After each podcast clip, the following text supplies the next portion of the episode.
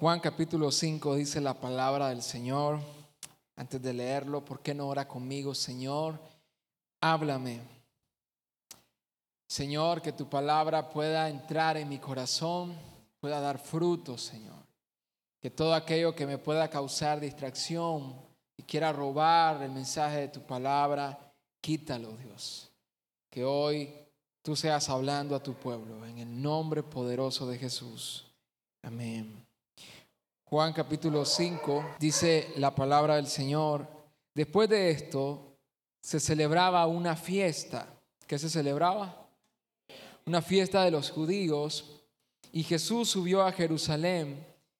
Hay en Jerusalén, junto a la puerta de las ovejas, un estanque que en hebreo se llama Bethesda, que tiene cinco pórticos.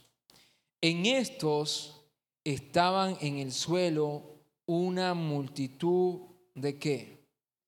De enfermos, ciegos, cojos y paralíticos, que esperaban el movimiento del agua, porque un ángel del Señor descendía de vez en cuando al estanque y agitaba el agua.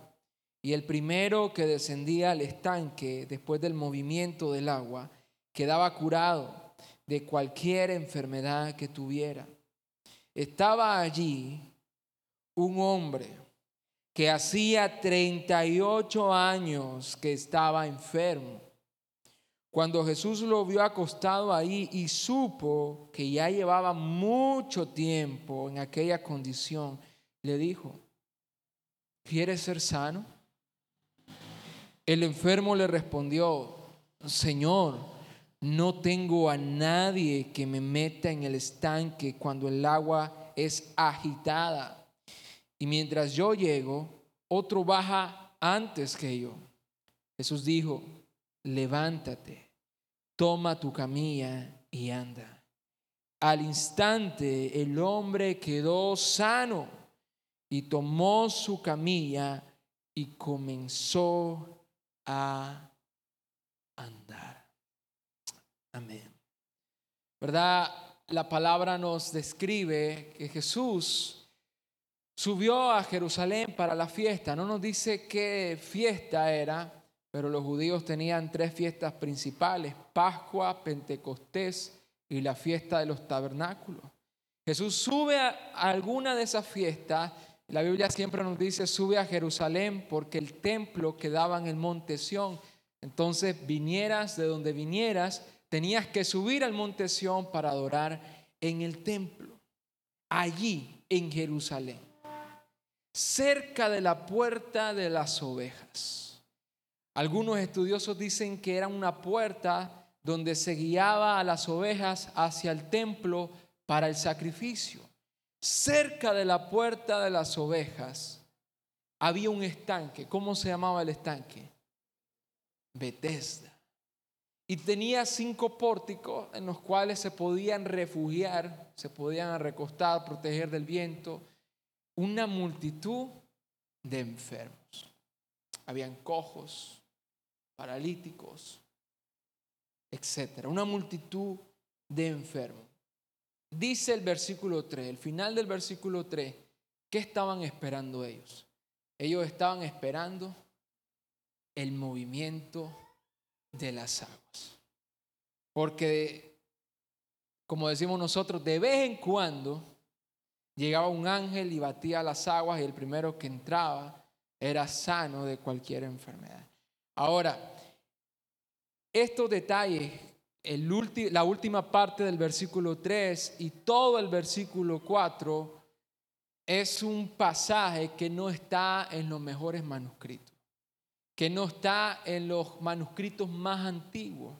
Lo más probable es que este pasaje, eh, la última parte del versículo 3 y todo el versículo 4, haya sido añadido por un escriba.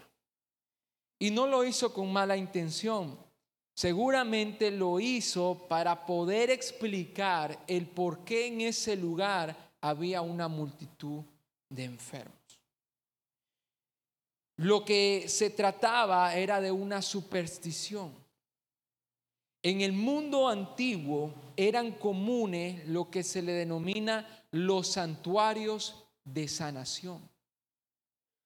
Lo más probable es que este estanque de Bethesda era considerado un santuario de sanidades, como los que hacían los griegos en los cultos paganos. Ellos creían el mito, la superstición de que un ángel del Señor descendía cada cierto rato y batía las aguas y el primero que entrara a las aguas quedara sanado.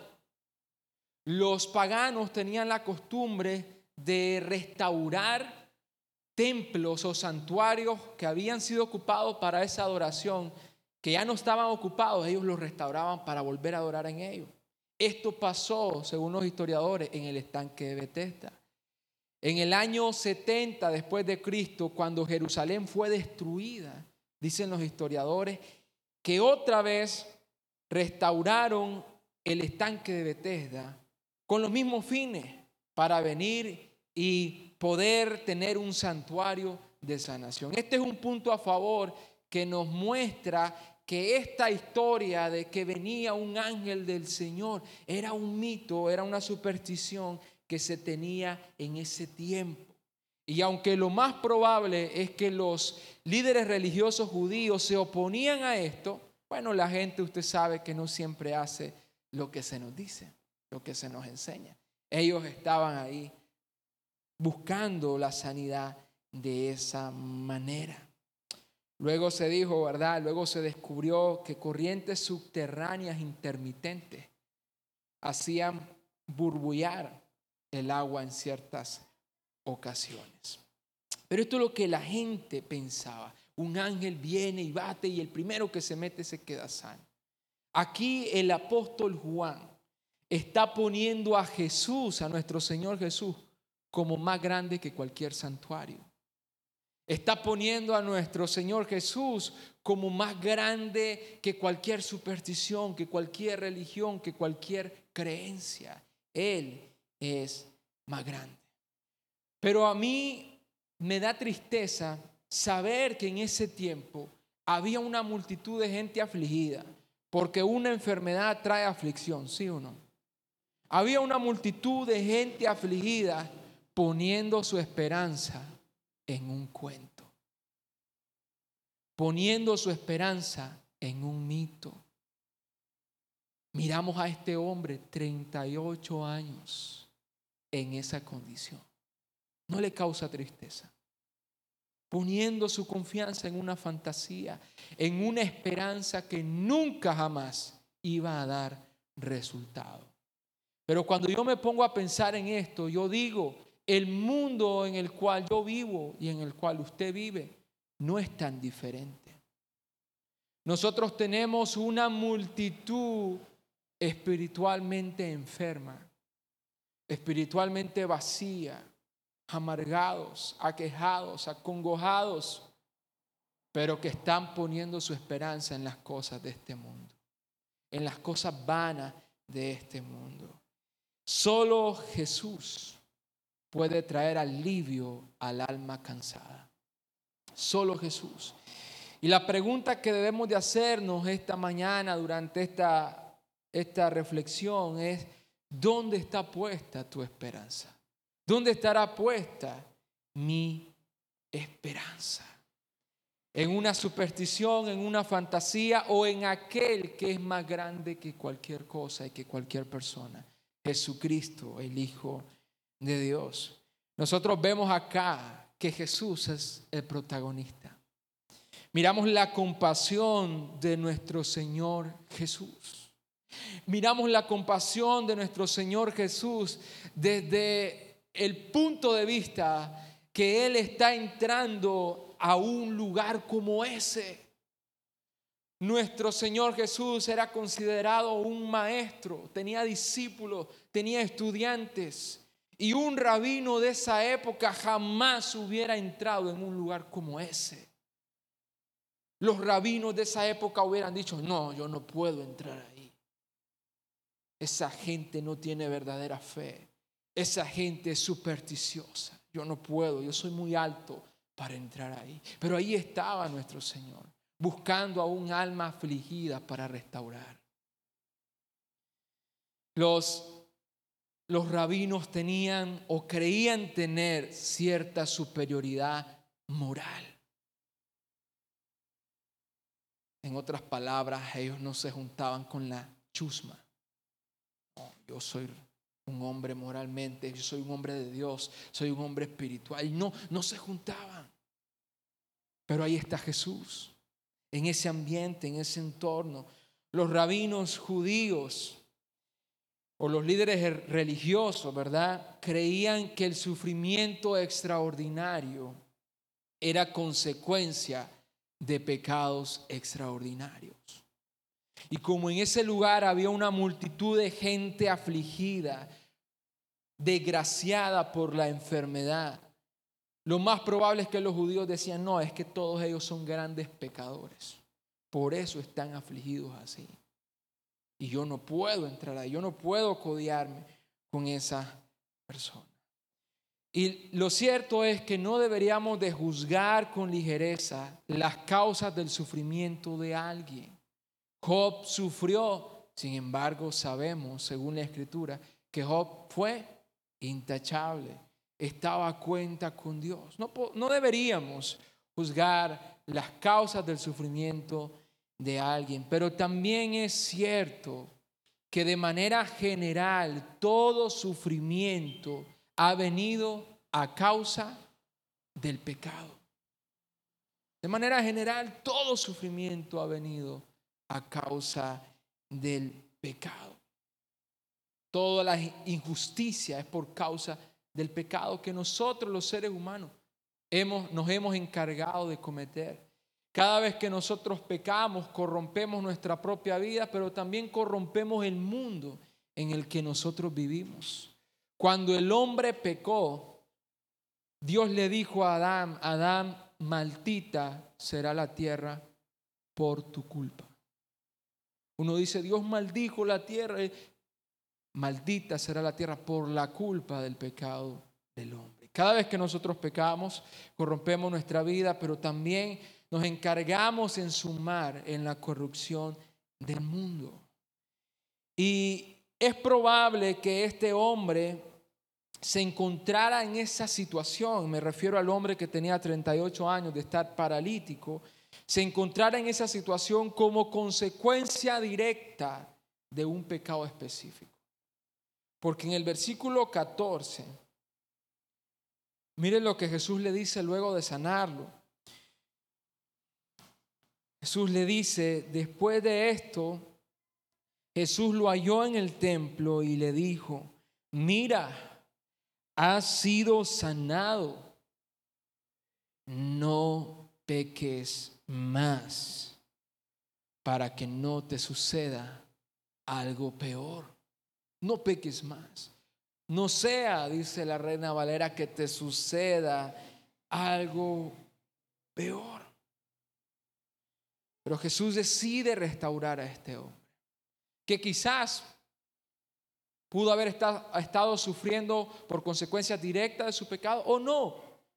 Pero Jesús decide restaurarlo, entrar en este entorno donde los rabinos de la época no entraban. Ahí está nuestro Señor mostrando compasión porque quiere restaurar un alma. Hermano, Dios quiere restaurar.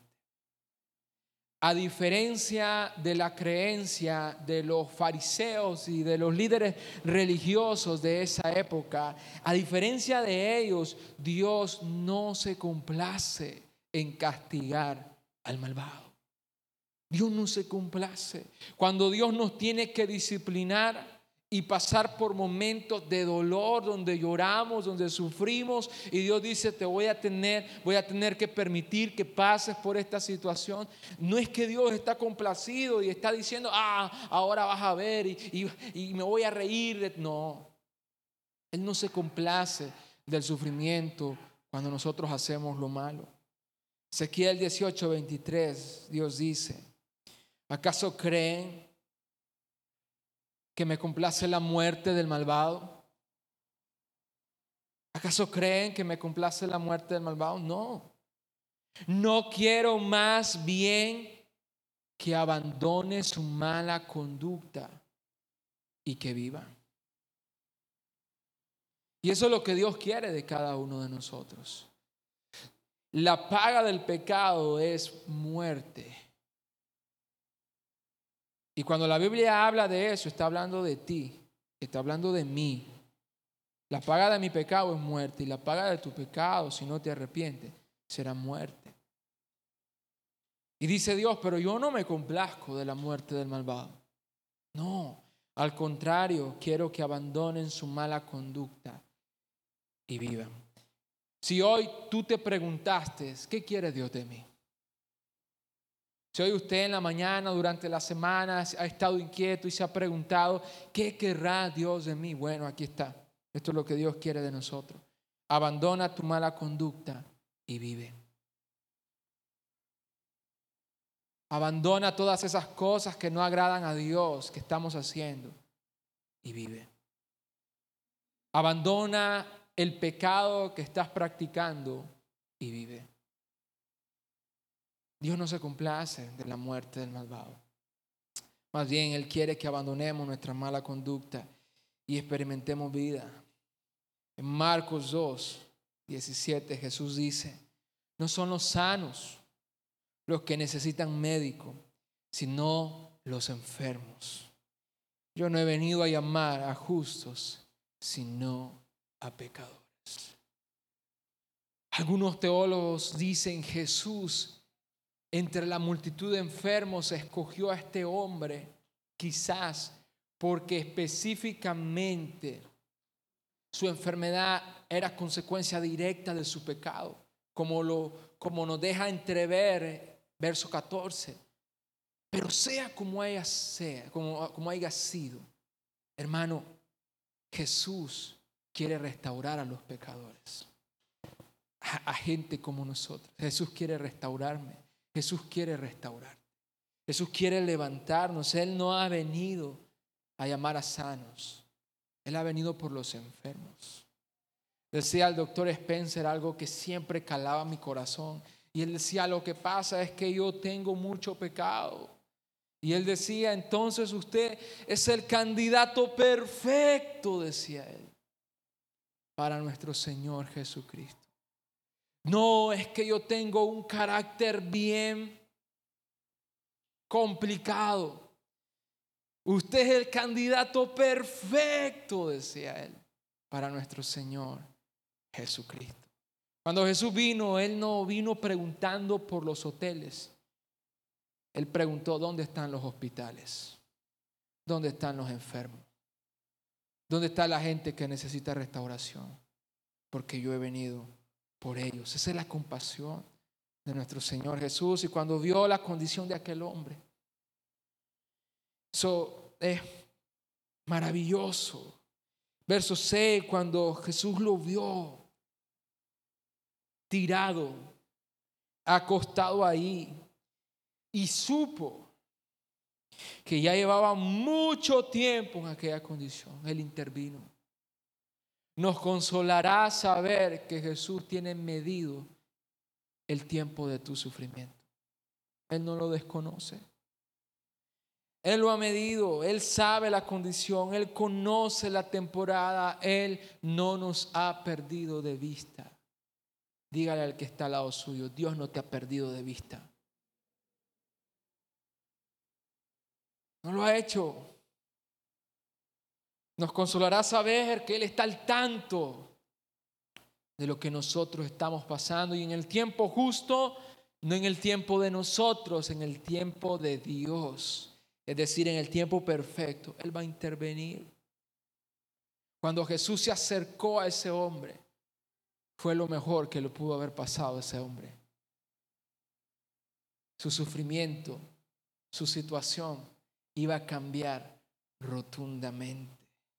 Iglesia, si Jesús está en el asunto, si Jesús está ahí en medio de nuestro sufrimiento, nosotros tenemos que entender de que nuestro sufrimiento tiene una fecha de caducidad. Si Jesús está en tu vida, el sufrimiento tiene una fecha de vencimiento, va a terminar. ¿Cuándo no te lo puedo decir? Pero de que va a caducar el dolor, va a hacerlo. Jesús. El cristiano sufre, pero no sufre de la misma manera que sufre aquella persona que está fuera de Cristo. Le preguntaba a una joven, a un predicador, ¿para qué voy a ser cristiano? Si tú me estás diciendo que también voy a sufrir en Cristo. Ya sufro en el mundo y para qué me voy a ser cristiano si igual voy a sufrir. Cristo no, no va a hacer que viva una vida sin sufrimiento. El predicador le, respondía que en Cristo nosotros podemos sufrir con esperanza. El que sufre en el mundo sin Cristo, sufre por sufrir. Una vez venía con mi sobrino de Managua y ya veníamos bien noche y nos estábamos durmiendo. Y pasamos por una tienda de autoservicio comprando un café para poder, entre comillas, rehabilitarnos, reavivarnos. Y recordamos que ese es el café más feo que hemos probado toda la vida. Parecía que era agua negra caliente. No tenía sabor a café. Y yo recuerdo que veníamos decepcionados, durmiéndonos y tomando esa agua caliente. Y, y mi sobrino se iba durmiendo. Yo le, no te puedes dormir porque si te dormís, a mí me da más sueño. Entonces, y él me dijo, tío, lo que pasa es que con este café yo solo siento que me quemo la lengua, pero no pasa nada más. Solo sufría y no había ningún resultado. Así nos pasa cuando sufrimos sin Cristo, fuera de Cristo. Solo sufres. Solo te duele, pero no hay fruto apacible. Pero en Cristo hay un sufrimiento lleno de esperanza. Tenemos por delante una promesa. ¿Sí o no? Ah, estoy sufriendo, pero hay una promesa que, que Dios me dijo y Dios lo va a hacer. Hay una herencia, hay un galardón. Por eso el autor de Hebreos dice, mira, fija tu mirada en Cristo, el campeón de nuestra fe. Él es el campeón de nuestra fe. Que por el gozo puesto delante de él, soportó la cruz y el oprobio que ésta representaba. El cristiano tiene prometido un gozo.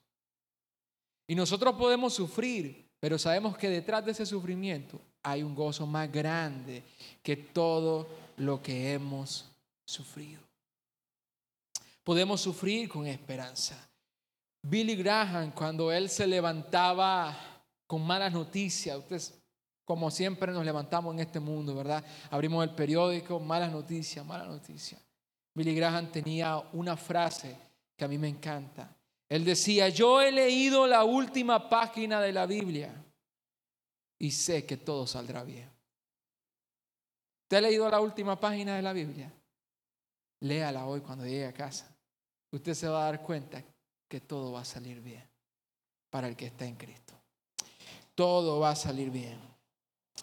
Vemos aquí en la compasión de nuestro Señor Jesús la iniciativa de Cristo por restaurar, la iniciativa de Jesús por restaurar. Nosotros no vemos que el paralítico es quien está yendo a Jesús y busca a Jesús, no, quizás ni sabía quién era Jesús. Es Jesús quien va hacia él. Es Jesús quien lo aborda y le pregunta, hey, ¿tú quieres ser sano? Hermano, y lo mismo sucede con nosotros. Lo mismo ha sucedido con todo aquel que es salvo. Lo mismo sucede en la historia de la redención. Fue Dios buscando al hombre pecador. nosotros antes de Cristo no teníamos disposición para buscar a Dios.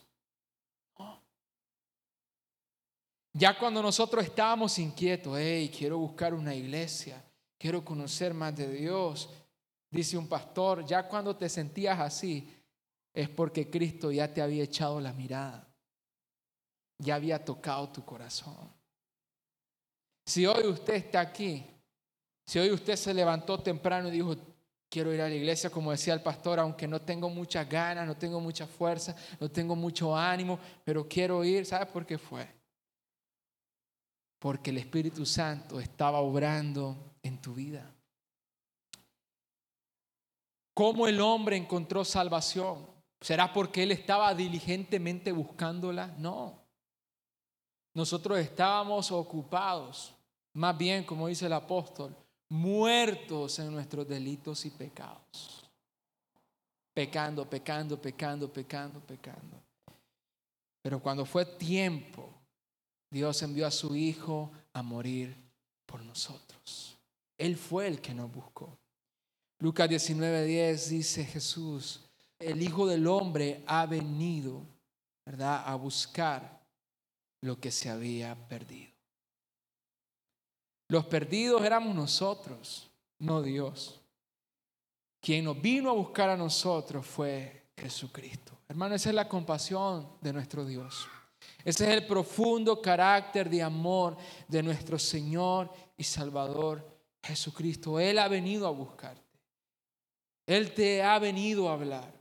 Él te dice, abandona tu mala conducta. Él te dice, quiero restaurarte. ¿Tú quieres? Y aunque Él ha venido a nosotros, note que siempre se requiere una respuesta del ser humano.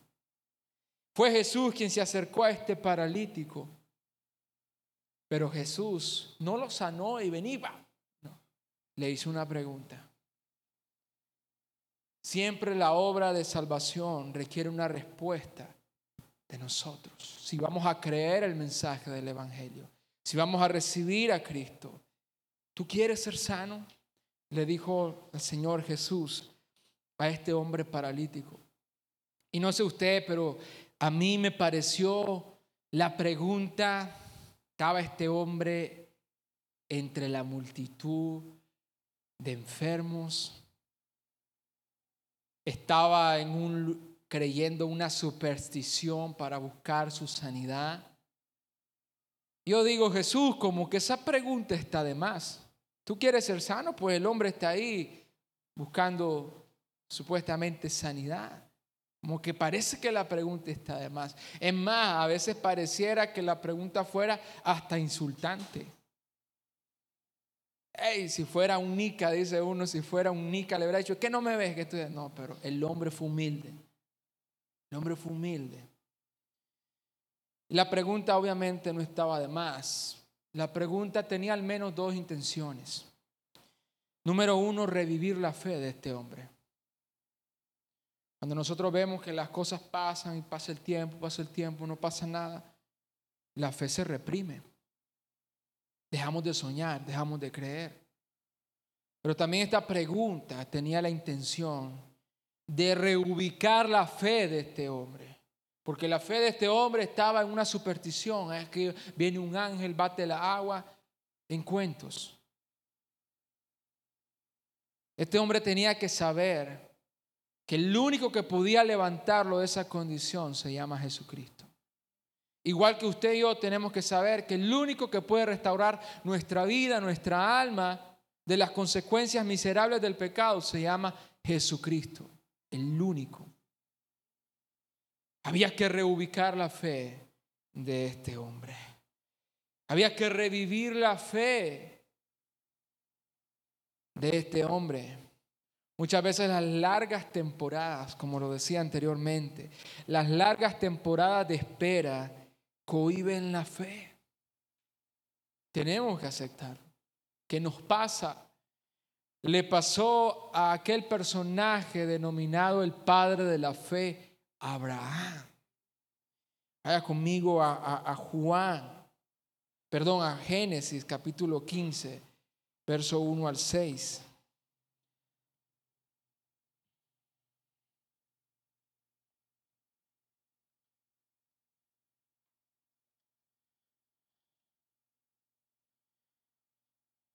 Dice Génesis capítulo 15, Después de estas cosas, la palabra del Señor vino a Abraham en visión diciendo, no temas, Abraham, yo soy un escudo para ti.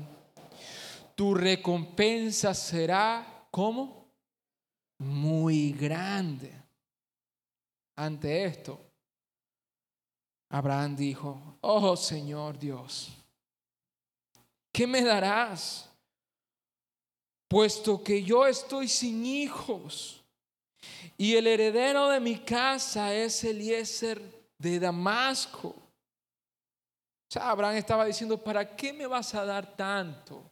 Tú me estás diciendo que mi recompensa será muy grande, pero ¿para qué me vas a dar tanto si yo aún yo no tengo hijos? Me va a heredar Eliezer de Damasco. Dijo además Abraham, no me has dado descendencia y uno nacido en mi casa es mi heredero. Pero la palabra del Señor vino a él diciendo, tu heredero no será este es decir, su esclavo, sino uno que saldrá de tus entrañas. Él será tu heredero. El Señor lo llevó afuera y le dijo, ahora mira el cielo y cuenta las estrellas, si te es posible contarlas. Y añadió, así será tu descendencia. Y Abraham, ¿qué hizo? creyó en el Señor y él se lo reconoció por justicia. Miramos que él pasó, ¿verdad? Las largas temporadas, las largas temporadas de espera. Muchas veces reprimen la fe. Y una vez más miramos que Dios en su compasión está restaurando, está levantando la fe de Abraham. Y Dios quiere hacer lo mismo con nosotros. Dios quiere revivir las buenas aspiraciones que un día estuvieron en el corazón. Dice Efesios 2.10 que nosotros hemos nacido de nuevo en Cristo Jesús para buenas obras. Y muchas veces Dios puso esas buenas obras en nuestro corazón, pero las temporadas, las pruebas, las mentiras del enemigo han debilitado muchas veces la fe para creer que esas buenas cosas que Dios preparó para nosotros pueden ser cumplidas. En este pasaje nosotros entendemos que Jesús, en medio de la creencia supersticiosa, de creer que un ángel, que el movimiento de las aguas había poder para sanar, de creer que en ese en esa pileta o en ese santuario de sanación había poder. A mí me encanta imaginar cómo Jesús entra a ese lugar señalándose a sí mismo y diciendo, no, esto no es, yo soy. Esta no es tu esperanza, yo soy. Estas aguas no tienen poder de dar vida, yo soy fuente de agua viva.